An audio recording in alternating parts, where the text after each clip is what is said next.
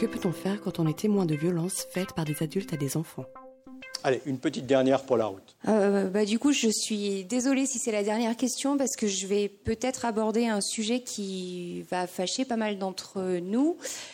Euh, lorsqu'on est témoin de violences de la part d'adultes vers des élèves quasi quotidiennes, qu'est-ce qu'on peut faire? Parce que quand on parle de climat scolaire, de climat serein, et que ben ça reste tabou de savoir que des adultes sont violents envers des élèves. Concrètement, qu'est-ce qu'on peut faire à notre niveau? Ben, Plusieurs remarques. Dans l'enquête école élémentaire que j'ai euh, menée, 6% des élèves ont déclaré s'être fait frapper par des personnes de l'établissement, dont euh, à peu près la moitié, c'est 3% par des enseignants et 3% par le personnel de service. Euh, sur les insultes racistes, par exemple, il y avait un vrai problème, manifestement, dans certaines écoles, par le personnel de service, entre autres, euh, donc euh, sur, la pause méridienne, hein, des choses comme ça. Donc oui, il y a ce type de problème. Et puis on sait très bien, on en connaît tous, des enseignants qui ont des, violences symboliques ou verbales tellement fortes qu'on a des gamins qui tremblent, qui n'en peuvent plus, qui ont mal au ventre, qui etc. etc. J'ai ce type de cas tous les jours. Je dis bien tous les jours, voire plusieurs fois par jour. Donc euh, là-dessus, c'est vrai que euh, la, permissivité française, à mon avis, est encore trop grande. Vous savez que la France est un des seuls pays de l'OCDE à se faire régulièrement aligner par l'ONU, je dis bien par l'ONU, pas simplement par la Commission européenne, pour l'acceptation de la maltraitance contre les enfants, entre autres à l'école. Je peux vous dire que là-dessus, y compris des gens qui ne sont pas particulièrement, euh, comment dirais-je, progressistes que je peux connaître à la centrale, sont un petit peu en train de changer d'avis.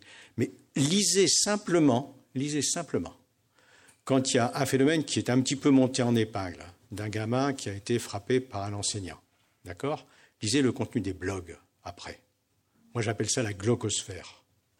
C'est-à-dire à quel point c'est quelque chose qui, dans notre opinion publique, est encore considéré comme normal. Je parle en particulier des, questions de châtiment corporel. Donc là-dessus, oui, on est encore avec des vraies difficultés. Alors maintenant, qu'est-ce qu'on peut faire? Évidemment, c'est délicat. Évidemment. Jusqu'où on doit aller dans l'acceptation de ce type de choses? Moi, personnellement, je pense que là, de ce côté-là, ça dépend effectivement de, euh, de plusieurs facteurs. D'abord, la personnalité, mais on n'est pas des psys, de la personne qui a ce type de comportement. Mais aussi des fonctionnements collectifs. Je vais vous donner un exemple. En collège. Il y a quelques années, j'ai fait une enquête dans un collège, donc, qui était un collège assez particulier, assez important, 900 élèves, qui était situé euh, dans une ville post-industrielle, petite ville du, euh, euh, je dirais, bordure du Massif central.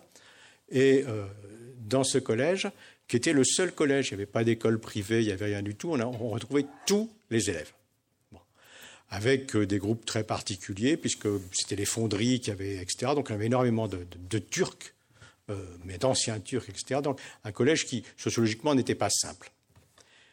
L'ordre était maintenu dans ce collège, donc, euh, d'une manière assez particulière. Les euh, résultats du questionnaire enseignant, puisque je fais aussi un cas, enfin enseignant, personnel, euh, quand, je, quand je fais ce type de diagnostic en général, donc, étaient à peu près à 80% des personnels qui disaient qu'il n'y avait pas de discipline suffisante dans cet établissement scolaire.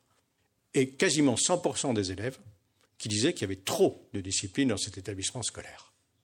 Qui avait raison? Eh bien les deux.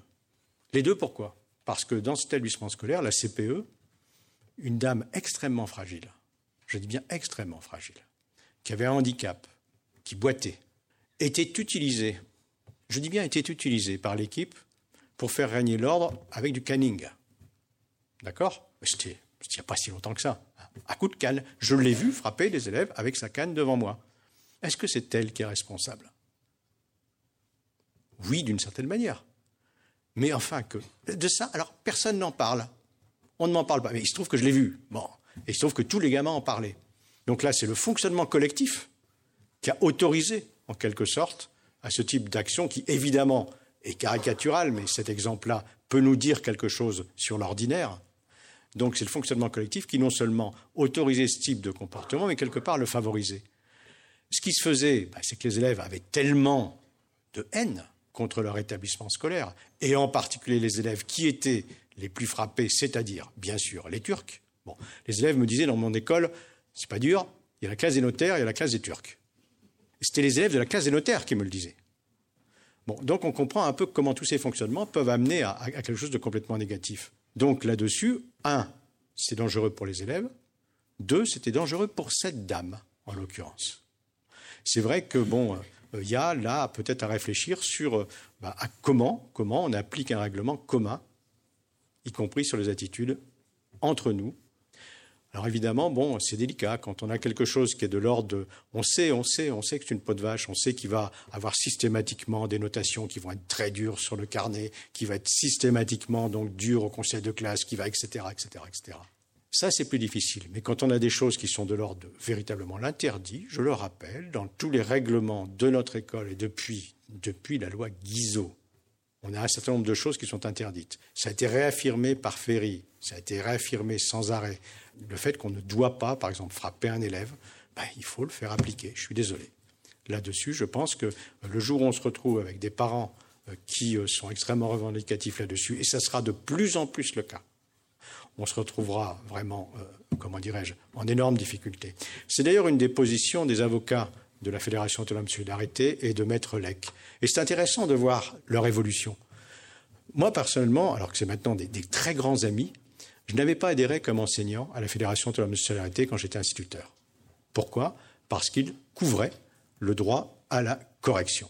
Personnellement, je n'étais pas d'accord. Donc, je n'avais pas adhéré. Et maintenant, ils sont très clairs là-dessus. C'est Attention, vous êtes et vous serez de plus en plus condamnables. On va devoir y passer. Il va y avoir des lois qui devront être dites. Qui devront être dites. Mais ça, bon, il faut encore une évolution sociétale. Je rappelle que, par exemple, la dernière fois qu'il y a eu une proposition de loi au Parlement, c'était une députée, un médecin de l'UMP, et que c'est évidemment son propre camp, mais aussi les autres, qui ont mis ça de côté très très vite. Alors j'ai mis en place un petit groupe, mais faut progresser, pas forcément dans ce cas le plus provocateur,